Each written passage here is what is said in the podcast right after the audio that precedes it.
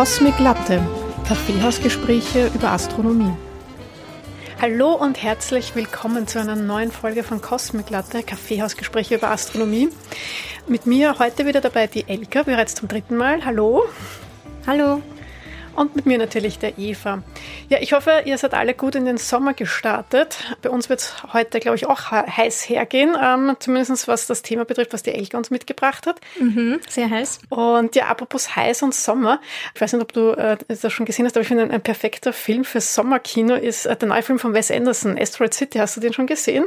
Nein, noch nicht. Ich habe es vorgehabt, aber ich habe es noch nicht geschafft. Ah, magst du Wes Anderson Filme? Weil die sind ja doch sehr speziell. Also ich glaube, man liebt sie oder hasst sie, oder? Voll eben. Also vor allem eben wegen der Ästhetik finde ich es voll spannend und würde es voll gern anschauen. Ja, ich habe ihn ja schon gesehen, also ich kann ihn sehr empfehlen. Äh, kurz für alle, die ihn ähm, auch noch nicht gesehen haben und ja, wissen wollen, worum es geht. Man, man kann es eigentlich jetzt nicht einen Science-Fiction-Film nennen, das ist kein klassischer Science-Fiction-Film, aber es ist irgendwie so der Flirt von Wes Anderson mit dem Genre. Ähm, zwar, also der Filmtitel ist ja Asteroid City und er spielt auch in Asteroid City, wobei das ist so eine, so eine Metaebene, also eigentlich ist es ein Theaterstück, das in Asteroid City spielt, ähm, was ganz gut passt, weil es halt wirklich auch sehr so vom Stil her her sehr überzeichnet ist und ich glaube auch wirklich der der most West Anderson-like äh, Film ist, also vom Stil her. Auf jeden Fall, da in Asteroid City ist jetzt eben daher der Name auch ähm, vor 5000 Jahren ein äh, Meteorit eingeschlagen mit einem riesigen Krater und das Ganze ist äh, so in einer US-amerikanischen Wüstenstadt ist das. Und da gibt es jetzt eben ein Observatorium, ein Diner. Und das ist wirklich nur ein ganz ein kleines Dorf, aber da findet eben jährlich der Stargazer-Kongress statt. Und da, das ist halt ein riesen Event und da treffen sich jetzt eben Astronomen und äh, Lehrerinnen. Und äh, die Eltern fahren mit ihren Kindern dorthin, weil die Jugendlichen können da ihre wissenschaftlichen Erfindungen präsentieren. Und die kriegen dann eben auch einen Preis dafür. Und während diesem Ereignis, also dann gibt es auch noch ein astronomisches Ereignis, das sie da auch noch beobachten. Und dann äh, plötzlich landet da aber dann ein Alien und nimmt eben den Meteoriten mit. Und ähm, nachdem das jetzt eben ein außerirdischer Kontakt war, ähm, kommt dann das Militär und wird dann die Quarantäne verhängt. Und ja, alle sitzen dann in Asteroid City fest. Äh, mir hat das sehr gut gefallen. Also es ist wieder mal sehr pastellfarben. Ich wäre gerne noch länger äh, in Asteroid City gewesen, weil er switcht dann auch immer so ein bisschen zwischen den ähm, also diesen verschiedenen Ebenen, die es da eben gibt. Aber es ist ein sehr klassischer Wes Anderson-Film. Also wenn man Wes Anderson-Filme mag, dann kann ich den sehr empfehlen. Ich finde auch wirklich, dass es ein sehr schöner Sommerfilm ist, den man sich wirklich, also gerade jetzt, weil es auch klimatisiert ist, oft in den Kinos, ähm, recht angenehm ist, sich den anzusehen. Also ich mag bei Wes Anderson oft diese kleinen Details, ja, ähm, die man oft dann erst, wenn man es zweimal gesehen hat oder dreimal gesehen hat, wenn man die dann entdeckt und in seiner Gesamtheit erfasst. Und da gibt es halt wirklich so coole, nerdige Elemente, die, ähm, die mir sehr gut gefallen haben. Also die Jugendlichen zum Beispiel bei diesem ähm, Wettbewerb da dann gewinnen sie da so eigene Badges, also so Abzeichen und die heißen aber total cool, also so Red Giant und ähm, Black Hole Abzeichen und so. Und mhm. das, äh, also es ist eben so diese, diese Feinheiten, die halt eben so typisch Wes Anderson sind und die sind echt nett. Und ähm, der Außerirdische wird von Jeff Goldblum gespielt, so viel sie auch verraten und das finde ich ja grandios. Also. Wer ist das? Kennst du Jeff Goldblum nicht? Nein? Nein? Äh, Jurassic Park hat er mitgespielt zum Beispiel. Mhm. Also Jeff mhm. Goldblum, den muss man eigentlich nicht vorstellen. Googeln. ja, ich finde den super. Also ähm, das ist für mich auch ein Grund, dahin zu gehen, ja. Na, würde ich auch gern sehen, ja. Ja. Bin schon gespannt. Also Jeff Goldblum, ich habe es gegoogelt, ja, vom Sehen her kenne ich ihn eher, der halt von Jurassic Park. Ich habe Jurassic Park nicht so oft gesehen, muss ich sagen. Ja, ist auch schon. schon Weiß nicht, ob ich da. Habe ich irgendwie verpasst in meiner Kindheit. Macht nichts. der ist ja jetzt auch noch ganz groß. Also da gibt es ja jetzt auch wieder neue Jurassic Park-Filme. Aber egal, ja, ich, wir driften ja. ab. Genau, weil ähm, ich fand ja jetzt im Juli waren ja total coole, aufregende Sachen, was ähm, astronomische Themen betrifft, oder? Also wir sind da voll verwöhnt worden, finde ich, in diesem Monat. Mhm. Wir hatten ja ähm, am 1.7. ist ja Euklid gestartet. Über, darüber haben wir ja in der letzten ähm, Episode gesprochen. Und das war ja wirklich ein Bilderbuchstart, finde ich. Also wie sie da Euklid jetzt auf die Reise geschickt haben. Das hat ja super funktioniert. Und dann gab es natürlich auch noch ähm, äh, ja wirklich ähm, große Astro-News, äh, und zwar über den äh, Gravitationswellenhintergrund. Also man hat gigantische Gravitationswellen entdeckt oder Hinweise darauf. Also man ist da noch ein bisschen vorsichtig und ein bisschen zurückhaltend, aber die Hinweise sind schon sehr deutlich. Ja, ich war richtig aufgeregt, also wie ich das gelesen habe. da hat mein, mein Astra-Herz wieder ähm, schneller und höher geschlagen. Also da ist mein Herz aufgegangen. Das ist äh, wirklich eine ziemlich coole Sache. Also das ist eben so ein, ähm, ähnlich wie der äh, Mikrowellenhintergrund. Ich glaube, das wirst du vielleicht heute noch ähm, genau erwähnen. Also gibt es eben so was ähnliches, mhm. eben auch mit Gravitationswellen oder soll es das eben geben. Das ist dann eben quasi so ein Hintergrundrauschen eben aus dieser aktiven Frühzeit des Universums. Ich fand ja auch total spannend die, die Methode, mit der sie das gemacht haben, weil ähm, Gravitationswellen, also die, ich sage jetzt mal unter Anführungszeichen, die normalen, die man ja eben 2015, 2016 das erste Mal ähm, registriert hat auf der Erde, die sind ja andere. Also es gibt ja auch so ein Spektrum eigentlich bei den Gravitationswellen, ja. Und die kann man jetzt aber, die man eben da jetzt ähm, quasi die Hinweise, die man da gefunden hat, die kann man auf der Erde jetzt so nicht messen, so wie diese normalen Gravitationswellen, die wir eben schon kennen, weil die eben so eine große Wellenlänge haben. Also wir reden hier von Wellenlängen bis zu zehn Lichtjahren. Deswegen muss man die indirekt nachweisen und ich finde halt die mit Methode einfach genial. Also das ist, man verwendet da Pulsare als Detektoren, ja. Also das ist so, wow, ja, ziemlich cool. Ähm, also Pulsare nur kurz zur Erklärung, das sind jetzt eben rotierende Neutronensterne. Also Neutronensterne sind ja quasi so Sternleichen, die aber sehr schnell rotieren können. Und dabei geben sie aber eben regelmäßig ähm, Strahlung ab. Also die ist auch gerichtet, also so Radiosignale. Und das kann man dann aber eben messen, ja. Und da haben sie jetzt quasi mit diesen Pulsaren quasi ein Observatorium mehr oder weniger geschaffen, das so groß ist wie die Milchstraße. Und dadurch, dass die eben so regelmäßig das, diese Signale aussenden, ja, also das ist, das kann man wirklich extrem genau dann eben messen, ja, ist das quasi wie eine Uhr, ja. Und da hat man es jetzt eben untersucht, also wirklich, also da hat man einen riesigen Datensatz von, ähm, ich glaube, 25 Jahren oder sowas, hat man sich das eben angeschaut, ja. Und, äh, und wenn da dann eben so eine Abweichung ist, ja, von diesen Pulsaren hat man sich das eben angeschaut und verglichen. Und und wenn da dann eben diese Abweichung, also wenn die so ein bisschen so das es wirkt dann so, als wären sie aus dem Takt geraten. Ja. Dann hat man da eben, sagt man, dass, dass das die, von diesen Gravitationswellen, diese Unregelmäßigkeit dann erstammen könnte. Also super spannende Sache. Also ich, ich glaube, ich werde da mal eine Folge dazu machen, weil ich merke, bevor ich da jetzt zu sehr aufgehe, ja. genau, werde ich jetzt gleich zu dir überleiten, weil du hast ja auch ein ganz tolles, spannendes Thema mitgebracht. Ja, genau. Ich habe mir gedacht, okay, über was möchte ich reden? Ich beginne einfach beim Anfang. Und ähm, deswegen möchte ich jetzt ganz am Anfang unseres Universums beginnen, nämlich Urknall, beziehungsweise genauer gesagt eigentlich über die Zeit nach dem Urknall und wie alles entstanden ist, eigentlich alles, was wir rundherum sehen und nicht sehen. Da hast du dir eh was Großes gedacht, vorgenommen, oder? Ja, eben. Es ist wenn schon, dann schon beginnt man mal gescheit von vorne bis zum Ende. Und ich finde es auch spannend, vor allem weil es so diese Verbindung von der Astronomie und der Physik, wo ja ich herkomme, ähm, auch sehr klar wird, wie das ineinander greift. Außerdem ist es auch so was, dieses Gefühl, was ich so faszinierend finde in der Astronomie, ist dieses, man fühlt sich so klein oder man fühlt sich so, also es ist einfach eine Faszination etwas, was man sich überhaupt nicht vorstellen kann. Und ich finde, der Urknall und alles, was danach passiert ist, zeigt es sehr deutlich diese Faszination und warum es für jeden so spannend ist, sich mit Astronomie zu beschäftigen. Kann ich nur zustimmen, natürlich, ja. Ja, genau. Also auch wenn man jetzt fachlich eher Laie ist, glaube ich, wenn man das jemandem erzählt, dass jeder sagt, das ist wow, das ist sehr spannend, weil das ist einfach unser Ursprung sozusagen. Aber wenn wir jetzt über den Urknall reden, dann kommt natürlich immer gleich die Frage, aber was, was war vor dem Urknall? Wenn ich sage, wir beginnen beim Anfang, na gut, was war vor dem Anfang? Und das ist ja immer so eine schwierige Frage zu beantworten. Da wird es dann schnell mal religiös oder so, ja. Genau, ja. Also die offizielle Antwort ist natürlich, Raum und Zeit entstand erst mit dem Urknall. Mhm. Das heißt, die Zeit entstand da erst. Man kann nicht sagen, was war vorher, wenn es noch keine Zeit gegeben hat. Ist natürlich eine sehr unbefriedigende Antwort irgendwie. Na, vor allem es ist sehr abstrakt. Also man kann sich da ja halt nichts vorstellen drunter. Genau, ja. Es gibt eine Metapher, die ich irgendwie nett finde, hilft jetzt auch nicht so ganz weiter, aber ich finde, ein bisschen so mein Gefühl zu kriegen ist, wenn man jetzt die Frage, was war vor dem Urknall, ist ähnlich wie die Frage, was ist ein Meter nördlich vom Nordpol? Es ist außerhalb unserer, dieses, dieses Systems. Es kann nicht etwas nördlicher als der Nordpol sein. Und so ist es auch, es kann nicht etwas vor der Zeit sein, weil da gab es keine Zeit. Also so viel mal zu dieser unbefriedigenden Antwort auf die Frage, was war vor dem Urknall. Ich glaube, genau können wir, kann das niemand von uns beantworten, aber das ist, das ist einfach das Verständnis, was wir von dieser Zeit haben. Also beginnen tut das eigentlich mit einem katholischen Priester, was ich ja sehr lustig finde, ähm, nämlich mit Lemaitre. Der hat in den 20er Jahren das erste Mal formuliert die These, dass das Universum vielleicht einen Anfang hat, weil es gab natürlich auch die Theorie, dass man sagt, das Universum gibt schon immer, das war schon immer da. Er hat äh, sich angeschaut, die Rotverschiebung von den Galaxien, also das Licht, was die Galaxien ausstrahlen und hat dadurch beobachtet, dass die sich von uns wegbewegen. Das heißt, er hat geschlussfolgert, sie bewegen sich von uns weg, das heißt, unser Universum expandiert. Wenn man das jetzt ein bisschen zurück, zurückspult, wenn es expandiert, war das irgendwann mal kleiner, kleiner, kleiner, kleiner und dann kommt man zu dem Punkt, dass es irgendwann mal undefinierbar klein war.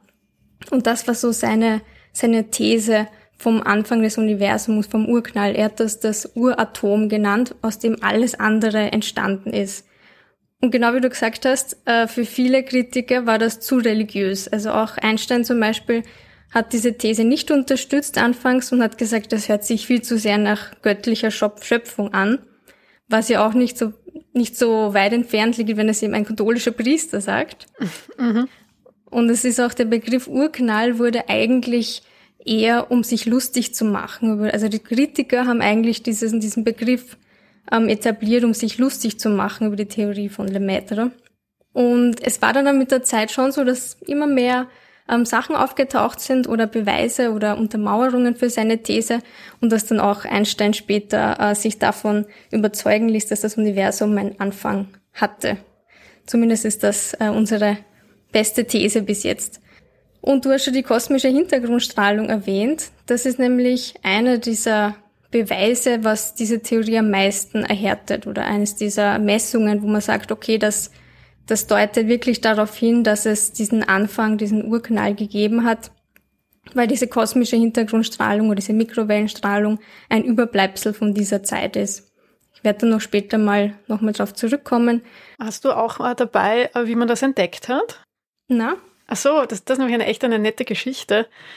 Also ich, ja, ich kann mich erinnern, aber vielleicht hast du da genauere Infos? Ähm, genau, aber das ist nämlich ähm, insofern, also ich finde es wirklich eine, eine, nette Geschichte, und zwar war das in den 60er Jahren, das waren Penzias und, und Woodrow Wilson, ähm, die haben da irgendwie eine, eine neue Antenne äh, getestet und haben da eben so Störsignale, wie du es jetzt schon gesagt hast, also haben da eben irgendwas reinbekommen, was nicht gepasst hat. Und sie haben da ewig lang halt nicht gewusst, was das halt sein kann. Und sie haben mir dann sogar geglaubt, dass das ähm, irgendwie äh, Tauben, ähm, scheiße ist, ja, also der Code von, von den Tauben ist. Und haben alle, alle Vögel entfernt und, und haben das gereinigt und alles Mögliche und das, das Signal ist aber nicht verschwunden. Also sie haben das eben immer wieder reinbekommen und dann irgendwann ähm, war, war, es dann so, dass sie dann eben draufgekommen sind, okay, das ist jetzt eben kein, kein Messfehler, das ist jetzt nicht irgendwas anderes eben außen rundherum, sondern dass das halt wirklich, das war dann halt die Entdeckung, ja, wie sie dann halt draufgekommen sind, was das eben wirklich ist. Mhm. Und dass das eben so eine Hintergrundstrahlung ist, äh, die, ähm, die ja eben quasi die Reste vom, vom, vom Urknall sind, ja, oder die halt eben das ähm, eigentlich mehr oder weniger beweisen, ja. Das ist äh, sehr, sehr spannend, ja. Also kann man eigentlich auch fast mal eine eigene Folge darüber machen. Das habe ich mich auch gedacht, ja. Ja, es ist eh einer der Beispiele, wie Sachen so per Zufall oder durch irgendwelche falschen, oder man denkt zumindest, es ist irgendeine falsche Messung, wie sowas entdeckt wird. Das ja, sehr. vor allem die armen Tauben sind da vertrieben worden. Ja, na, und diese, als diese kosmische Hintergrundstrahlung entdeckt worden ist, hat der Lemaitre das auch noch mitbekommen. Also kurz vor seinem Tod hat er davon noch erfahren.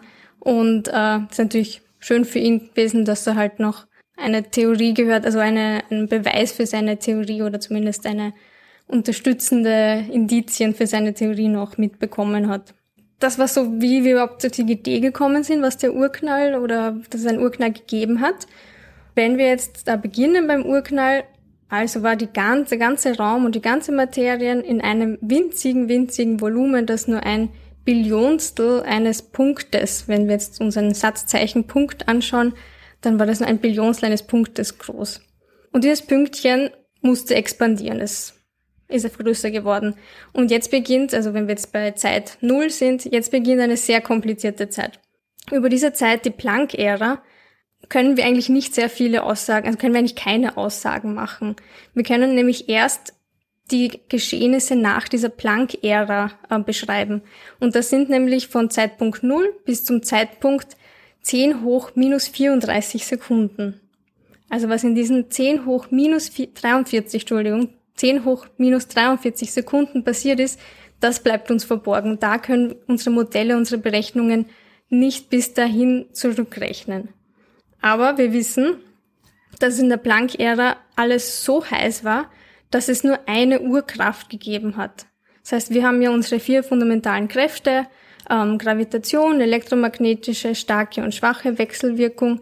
Das sind die vier Kräfte, die wir kennen. Aber in dieser Zeit, in der Planck-Ära, war es einfach so heiß, dass es äh, all diese Kräfte in einer Urkraft verbunden waren. Es ist also eine große Aufgabe der AstrophysikerInnen, da eine Theorie zu finden, die diese Zeit erfassen kann. Man will dann nämlich diese, die Theorie des Kleinen, Quantenphysik, und die Theorie des Großen, der Gravitation zu einem vereinen.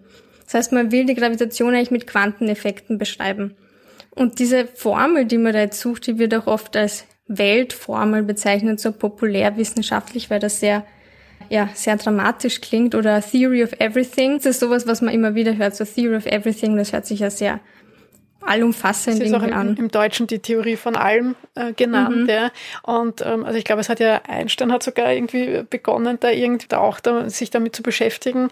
Ähm, Im Hawking ähm, war ja da auch ganz lange da, da dabei.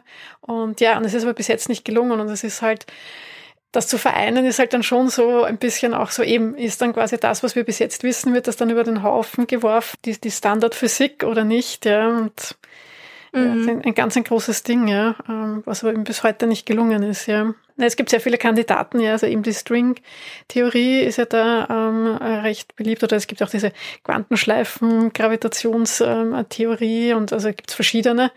Und ja, aber es fehlt halt überall so, äh, irgendwie fehlt da überall ein bisschen was noch, ja. Genau, das ist noch eines der großen, sehr, sehr großen Mysterien.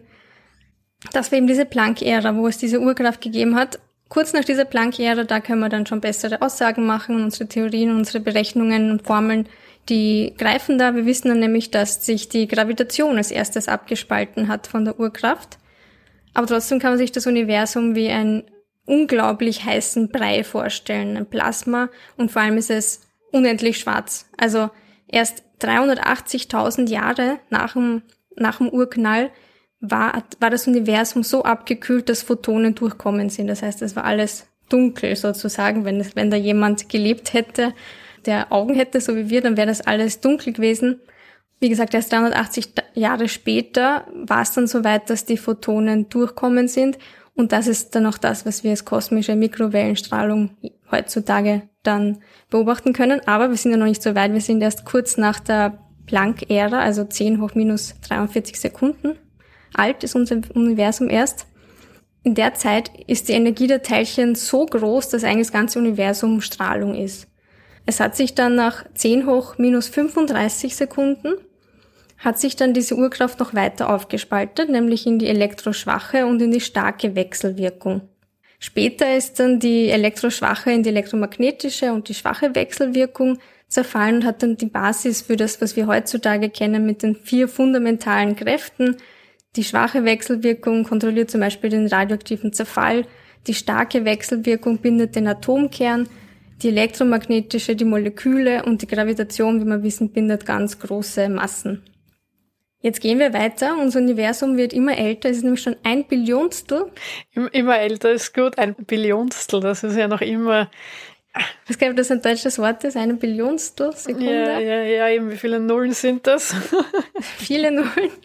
Eben, das ist halt, äh, ja, eben, du sagst so, also was sich da eigentlich alles abgespielt hat, eben in diesem, wirklich diesem Bruchteil von einer, einer, einer Zeitspanne, die für uns eh unvorstellbar ist. Ja, das Universum war dann noch immer eine Art Suppe, aber jetzt aus Quarks, Leptonen und Bosonen, das heißt aus subatomaren Teilchen.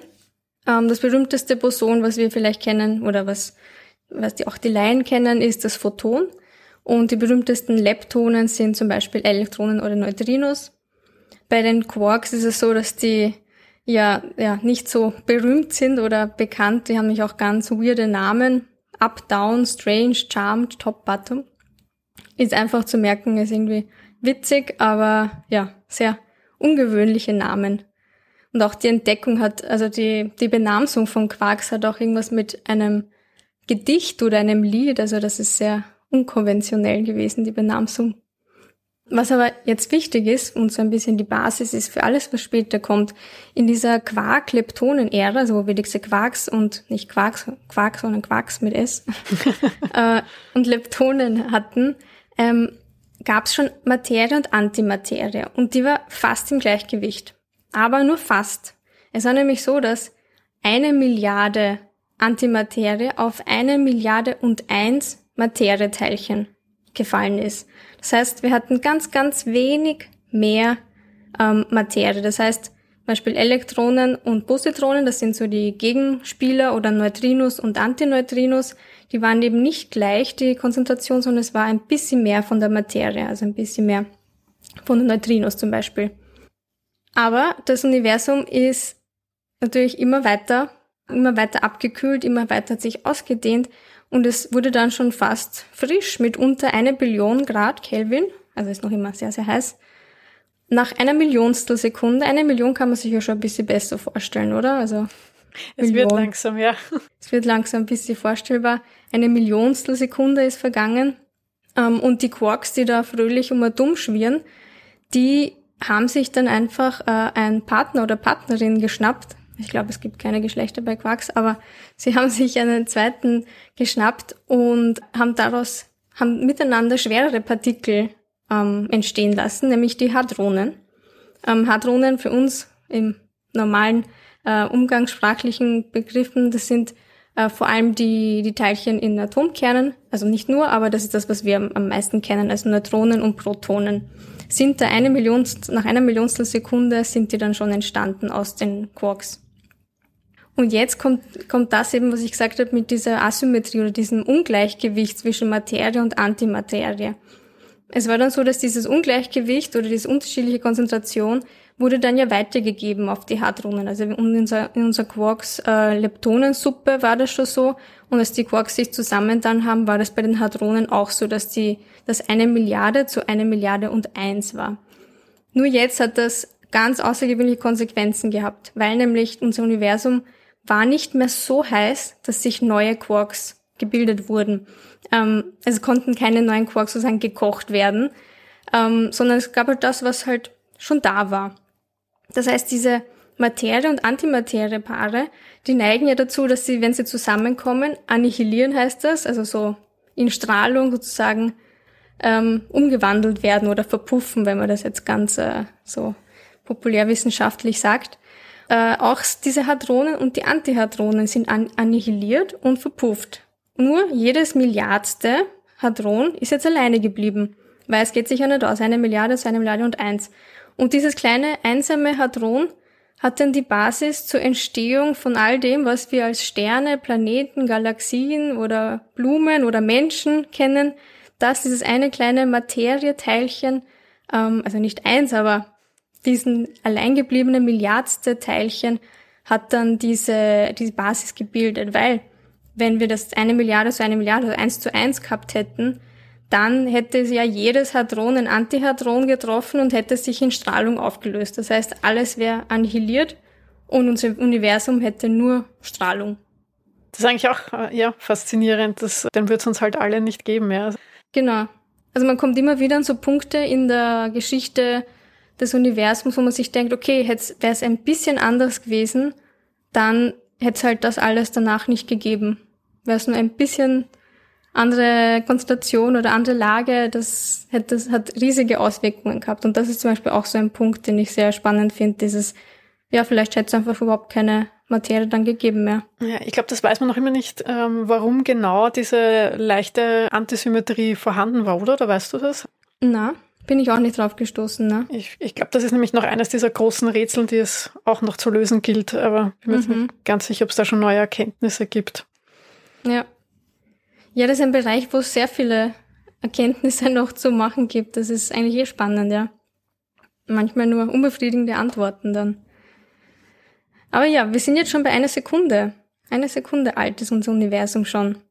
Und in der einen Sekunde ist schon sehr viel passiert. Von unendlich, also nicht unendlich, aber unvorstellbar klein ist das Universum schon auf einer Größe von einigen Lichtjahren äh, angewachsen. In nur einer Sekunde. Es ist eine Milliarde Grad heiß. Ähm, es kann aber noch Elektronen, also die Energie ist noch und die Temperatur ist noch hoch genug, um Elektronen zu bilden. Die poppen dann auf, die verschwinden wieder und, und annihilieren mit, ihrem, äh, mit ihrer Antimaterie. Passiert genau das gleiche wie bei den Hadronen. Immer eins in einem Milliarden bleibt alleine und annihiliert nicht. In der Zeit entstehen auch die ersten Atomkerne. Nämlich die Protonen tun sich mit anderen Protonen zusammen oder auch mit Neutronen. Äh, zu der Zeit ist es so, dass unser Universum 90 Prozent aus Wasserstoff besteht und zu 10 Prozent aus Helium. Es gibt dann noch ein paar Deuterium- und Tritium-Anteile, aber vor allem ist es Wasserstoff. Was ich auch spannend finde, ist, wenn man es mit heute vergleicht. Heutzutage ist nämlich auch so, dass unser Universum 70 Prozent aus Wasserstoff besteht und circa 27 Prozent aus Helium und nur zwei Prozent der ganze Rest ist. Also alle anderen mhm. Elemente, die wir so kennen, sind eigentlich nur zwei Prozent. Ja. Ja, was ich auch total spannend äh, finde, ist, dass ja ähm, auch seitdem ist ja nicht mehr Materie entstanden. Also es ist ja ähm, alles die schweren Elemente und so, das ist ja dann alles später in den, in den Sternen und so entstanden. Aber es ist ja alles, also quasi eben die Atomkerne und das alles, also die Atome, die wir jetzt haben, das sind alles, also da ist nicht mehr dazugekommen im Laufe der Zeit, sondern das ist alles damals entstanden und mit dem arbeiten wir heute quasi noch. Und das, das ist eigentlich auch ein ziemlicher Wow-Gedanke. Genau, ja, das ist so Recycling das wird auch sein als die erste Phase der Nukleosynthese, also wo eben diese Teilchen entstehen, ähm, wo der Wasserstoff und Helium entstanden ist. Und weil das Universum war eben nicht mehr so heiß, dass es neue Quarks äh, bilden konnte. Das heißt, es war jetzt das, was wir halt haben und mit dem mussten wir jetzt weiter basteln. Ein bisschen wie bei Lego. Jetzt haben wir die Teilchen. Jetzt kann man nur die Teilchen zusammenstecken und was Cooleres draus machen. Aber mehr Legos gibt's dann nimmer. Ja, es sind jetzt schon zwei Minuten vergangen. Aber schlechte Nachricht oder gute Nachricht, jetzt kommt eine sehr lange, sehr langweilige Phase, nämlich 380.000 Jahre passiert eigentlich nicht viel.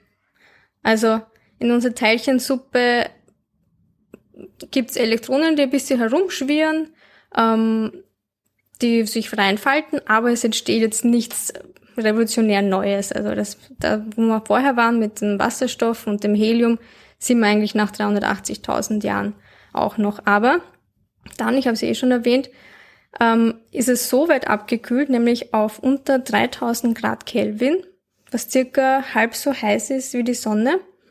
Und jetzt beginnen die Elektronen nicht mehr herumzuschwirren, sondern sie verbinden sich mit den Atomkernen. Und das ist natürlich super, vor allem für die Photonen, weil jetzt der Weg frei gemacht wird, dass die Photonen sich äh, ausbreiten und dass die jetzt frei herumschwirren können. Also das ist ein bisschen so, wenn man es religiös wieder sehen würde, obwohl ich überhaupt nicht religiös bin, ist so, es werde Licht. Dann wurde es erst eigentlich möglich, dass man sagt, okay, es wurde Licht. Und diese, diese Photonenstrahlung, also dieses Licht, was wir da sehen, ist eben die kosmische Hintergrundstrahlung. Und heutzutage, wenn man, wenn man die misst, ist die eben im Mikrowellen. Bereich. Ja, also es ist ja auch so, dass eben also in dem Moment ist ja das Universum quasi transparent geworden und ab dem quasi sehen wir auch erst was. Das heißt, wir können auch nicht weiter zurück ähm, quasi schauen, als eben, also das ist quasi so diese Mikrowellen, mhm. also diese Hintergrundstrahlung ist quasi so diese Barriere oder diese Grenze, ja, dahinter geht's halt nicht, ja, weil es eben nicht möglich ist, ja, weil das Universum einfach nicht transparent war, ja. Genau, ja jetzt in den nächsten Milliarden Jahren, also zuerst haben wir sehr, sehr kleine Schritte gemacht, jetzt machen wir sehr, sehr große Schritte. In den nächsten Milliarden Jahren ist das Universum immer weiter abgekühlt. Es haben sich so Zonen gebildet, wo immer mehr Masse sich konzentriert hat und das bezeichnen wir als Galaxie. ähm, Hast du jetzt aber sehr vereinfacht. Ja, das ist jetzt halt schnell gegangen. ja. Vorspulmodus. Da klumpt es ein bisschen dank der Gravitation und dann haben wir Galaxien. Genau. Naja. Die treffen sich ein bisschen, chillen ein bisschen gemeinsam und das sind genau. Galaxien. Und was halt auch ja, Craziness ist, wenn man sich das überlegt, man schätzt ja, dass circa eine Milliarde Galaxien es gibt. Und jede Galaxie hat dann auch noch äh, unzählige Sterne und dann haben wir, kommt man von der Zahl, die man sich schon wieder überhaupt nicht vorstellen kann. Aber eben das war in diesen ersten Milliarden Jahren des Universums haben sich diese Sterne gebildet und die Sterne Das hast du eh schon erwähnt, dass äh, das sind eigentlich der Ort, wo jetzt unsere schwereren Teilchen entstehen und Elemente. Ähm, weil davor haben wir, wie gesagt, nur diese leichten. Und in den Sternen, die Sterne, also ich habe da eine nette Metapher gehört, ähm, kann man sich so kleine Backöfen vorstellen oder wie eine überfüllte Straßenbahn. Es ist sehr, sehr voll und man wird sehr, sehr eng mit seinem Nebennachbar, Nachbarin zusammengepfercht, nur dass in den Sternen dann man einfach verschmelzen kann mit seinem Nebenmann oder Nebenfrau. Und so wurde das erklärt, wie in den Sternen ähm, dann neue Atomkerne, schwerere Atomkerne entstehen. Also erst durch diese sehr großen Sterne, also die zehnmal größer sind als unsere Sonne, konnten dann die Atomkerne, Kohlenstoff, Silizium zum Beispiel, Argon, Eisen, die entstehen.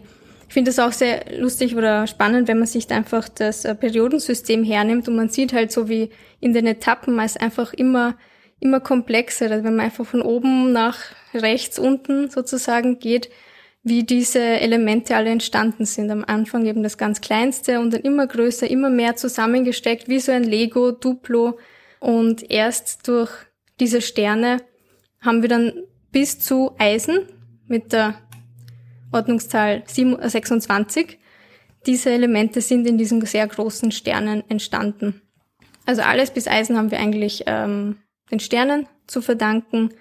Ja, dann waren, waren jetzt in den Sternen, aber wir sind die überall hingekommen, erst indem sie explodiert sind. Also am Ende ihres Lebens haben sie dann dieses Material nach alle Seiten gestoßen und so hat, sich dann auch diese Elemente und diese Atomkerne verbreitet. Und es gibt aber auch Atomkerne, die schwerer sind als Eisen. Die entstehen nicht in so einem gewöhnlichen Stern, sondern die können nur in einem roten Riesen oder in einer Supernova entstehen. Wenn man jetzt über Gold oder so nachdenkt, dann ist das auch so ein schwererer Atomkern. Und da wird immer dieses, dieses romantische Bild, dass wir aus Sternenstaube eigentlich gemacht sind, weil unsere Atomkerne in den Sternen entstanden sind. Das ist ein sehr romantisches Bild immer. Ja, ja aber äh, es stimmt ja auch, dass, dass ja die, die ganzen, also dass die Elemente ja da entstanden sind, ja. Genau. Und es hat ja dann auch ähm, mehrere so Sternpopulationen gebraucht, bis das alles entstanden ist. Und, aber es ist natürlich ein, ein faszinierender Gedanke. Mhm. Jetzt sind wir eigentlich eh schon bei der letzten Etappe von unserer Reise, nämlich nach neun Milliarden Jahren in einer gewissen, in einem gewissen Supercluster namens Virgo Supercluster äh, und in einer Galaxie namens Milchstraße im Orionarm hat sich ein neuer Stern gebildet, wurde ein neuer Stern geboren und das war unsere Sonne. Und wieder, wie, wie ich es vorher gesagt habe, aus dem herumfliegenden Material haben sich dann vereinfacht gesagt die, die Planeten gebildet. Und ein, einer von diesen Klumpen, der war in einer sehr praktischen Zone, in einer habitablen Zone, wo es nicht zu warm, nicht zu heiß, wo es schön angenehm war. Und das war unser Planet. Und dann sind noch sehr viele andere Sachen passiert auf diesem Planet, aber das äh, überlassen wir lieber den Biologinnen und Geologinnen. Aber das ist so ein ja. bisschen der Endpunkt von unserer Reise. Genau, aber dank all dieser Ereignisse sitzen wir jetzt hier und machen diesen Podcast. Ist doch schön, oder? Genau.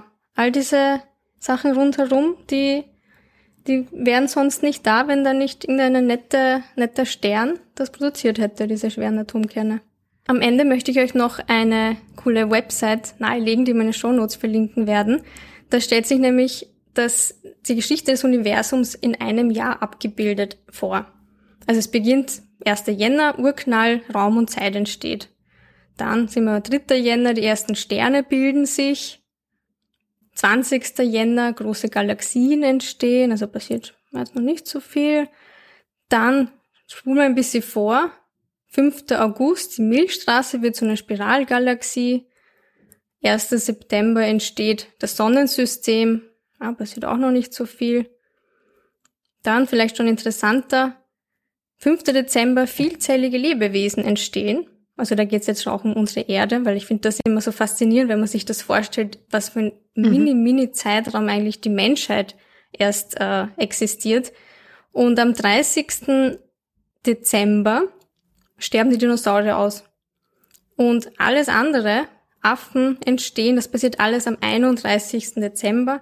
Dann beginnen sie nämlich die Uhrzeit auch hinzuschreiben, dass 10 Uhr morgens die Affen entstanden sind. Und der Homo sapiens um 23.53 Uhr, also in den letzten sieben Minuten. Und dann geht es mit Sekunden weiter.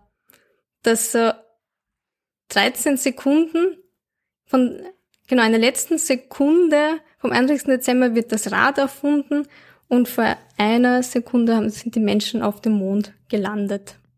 Ja, das bringt das alles in ein ganz anderen, äh, anderes Verhältnis. Ich habe die ähm, auch neben, äh, also nebenbei aufgemacht, diesen Zeitstrahl, und habe jetzt gerade geschaut, weil wir jetzt ähm, Ende Juli sind, ja, und ähm, also laut dem mhm. hat sich jetzt gerade mal Alpha Centauri gebildet. Also bildet sich gerade. Finde find ich recht lustig. Ja, das ist, ist sehr anschaulich. Ich finde es auch immer wieder sehr schön und spannend, das zu sehen, weil es einfach, also auch uns und unserem Platz im, im Universum da so ein bisschen das Bild auch zurechtrückt. Ja. Und äh, umso schlimmer, wenn man dran denkt, wenn wir gerade mal da so ein paar Sekunden mal ganz da auf der Erde sind, was wir jetzt schon alles angerichtet haben im, in unserem mhm. Anthropozän. Ja. ja, aber gleichzeitig auch, wie unwichtig wir sind. Also, ja, genau. Das hat vor Eigentlich sollte es uns Demut zeigen, aber wir haben sie irgendwie nicht. Ja. Also, das finde ich auch nicht das vorletzte, die zwei Sekunden vor Mitternacht sozusagen hat Galileo sein Teleskop benutzt. Großer Wendepunkt irgendwie für die Astronomie, das heißt zwei Sekunden her. Ja, na, ist schon faszinierend. Zwei Sekunden, die haben wir eh gut genutzt, oder? Ja. Ist schon viel weitergegangen. Genau, ja. Haben wir viel erreicht. Ja, sehr schön, sehr spannend. Also ähm, ich finde das auch immer wieder faszinierend, wenn man sich das vor Augen führt, was da alles passiert ist. Ich finde es auch immer wieder spannend, dass wir das alles herausgefunden haben, dass wir da jetzt eben auch dieses, dieses Wissen eigentlich haben ähm, ja, das waren ja auch immer so ein bisschen die, die Schockmomente der Menschheit, ne? Weil, also auch der Urknall ähm, ist ja dann auch wieder so ein bisschen, rückt uns ähm, eben immer weiter weg vom, vom Zentrum des Geschehens eigentlich. Ja. Und wenn man dann eben, mhm. dass wir ja gerade mal zwei Sekunden in, dieser, in diesem Zeitstrahl, da in diesem Analogon existieren, ja, ist ja eben, wie du sagst, noch mehr eigentlich die unbedeutend, also wie unbedeutend wir sind, ja. Aber auch wie faszinierend das Universum ist. Natürlich, ja. Und was es da alles noch geben kann, was wir noch keine Ahnung haben. Ja. Ich sag's immer wieder, Astronomie ist super. das Beste überhaupt. Genau. Na gut, dann danke dir. Dann sind wir auch mehr oder weniger schon am Ende unserer Episode. Allerdings habe ich noch eine, möchte ich noch ganz äh, möchte ich noch etwas erzählen. Und zwar haben wir äh, Post bekommen äh, von Karin und Christoph. Äh, das hat uns sehr gefreut. Die beiden betreiben nämlich ähm, ein Café und zwar ähm, das Café Sitzwohl in Seebrunn am Milstädter See in Österreich. Und die Karin hört sehr gerne unseren Podcast und weil sie ähm, eben dieses Café hat und auch die Idee von Cosmic Latte so schön findet, gibt es da tatsächlich eine Cosmic Latte zu bestellen. Also das finde ich ganz, ganz toll. Mir gefällt das total gut. Also ich habe mir auch die, die Frühstückskarte angesehen und die Kaffeekarte und da steht wirklich drinnen ein Cosmic Latte. Also wer mal in der Nähe ist vom Milstädter See, ja, schaut's vorbei im Café Sitzwohl. Lasst uns die Karin lieb grüßen. Ich bin mir sicher, wir schon auch mal hin, oder? Wenn wir in der Nähe sind. Ja, ich habe jetzt das Klimaticket. Ah, sehr gut. Und ich war auch noch nie am Milstädter See, da wollte ich immer schon mal hin. Das ist sicher schön. Ja, ich glaube auch. Ich stelle mir das sehr nett vor. Und dann bestellen wir uns dann einen Cosmic Latte. Ein Latte Macchiato mit Haselnusslikör. Also ich finde, das klingt total lecker, obwohl ich, Voll. Trinke, ich trinke eigentlich keinen Kaffee, aber vielleicht würde ich mich da ja, dann dazu, dazu hinreißen lassen. Ja. Ja, Voll. auf jeden Fall. Also es freut uns immer sehr, wenn wir natürlich solche Zuschriften bekommen. Das tut immer sehr gut, äh, wenn wir da so tolles Feedback bekommen.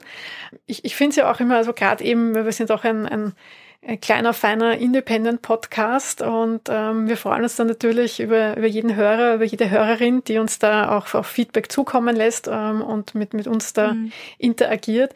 Ähm, ich habe heute nämlich ähm, zufällig auch gesehen, im, im aktuellen TV Media haben sie da irgendwie so ähm, hörenswerte Podcasts angepriesen, also irgendwie ähm, Top of the Pots und ähm, ja, da ist für jeden ähm, Geschmack etwas dabei und ich war total, uh ja, gleich mal reinschauen, was für Podcasts die da, die da empfehlen.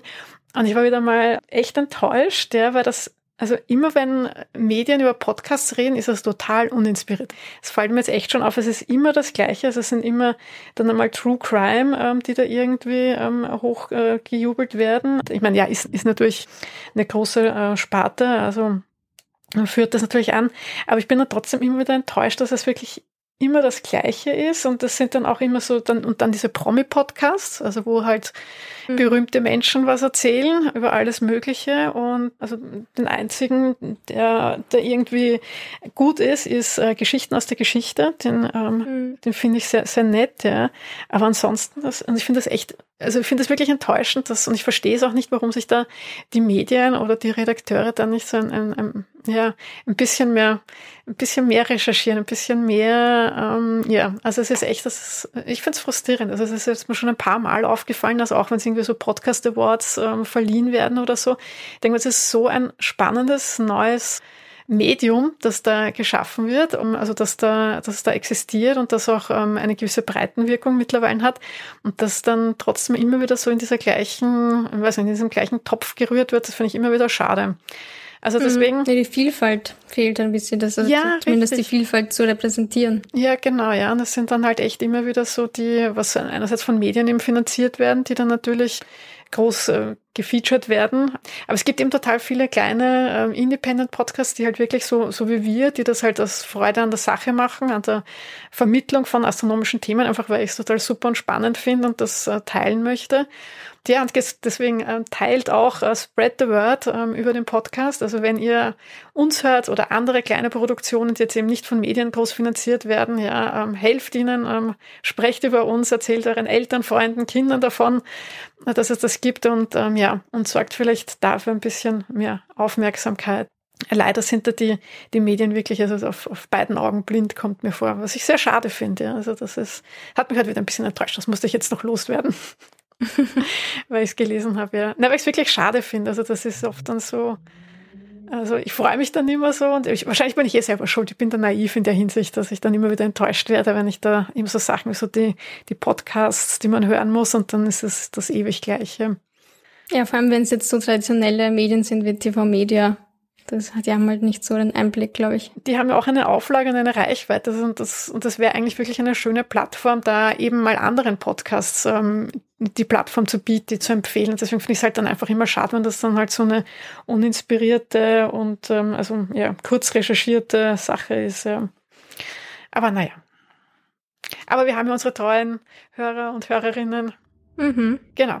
Ja, wenn ihr Fragen habt, ähm, komme ich nun auch schon zum, zum Ende oder uns ähm, gerne auch Feedback schreiben wollt. Ihr könnt uns natürlich auch gerne Themen schreiben. Also wenn ihr wollt, dass wir über etwas Bestimmtes sprechen im Podcast oder äh, ihr mir Fragen habt, dann äh, kontaktiert uns einfach, schreibt uns an kontakt.cosmiclatte.at oder schaut einfach auf äh, cosmiclatte.at vorbei. Äh, ansonsten findet ihr uns natürlich auch auf Instagram und Twitter. Da sind natürlich auch immer erreichbar. Und ja, wir freuen uns da immer wieder über, über Meldungen und Feedback von euch. Habt noch einen feinen Sommer und wir hören uns dann bei der nächsten Folge Ende August wieder. Bis dann. Tschüss. Ciao.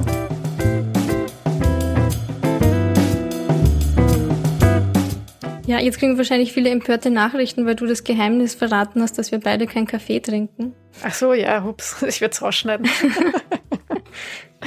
so, ja, Fake. Fake-Kaffeegespräche, eher bei Tee. Ich trinke halt in der Früh wirklich ähm, lieber meinen Earl Grey. Aber Cosmic Latte würde ich auf jeden Fall trinken. Weil Haselnusslikör hört sich sehr gut Es an. klingt schon lecker, oder? Ja. ja. Ich muss mal, müssen die Karin fragen, ob es das auch laktosefrei gibt, weil ich bin ja laktoseintolerant.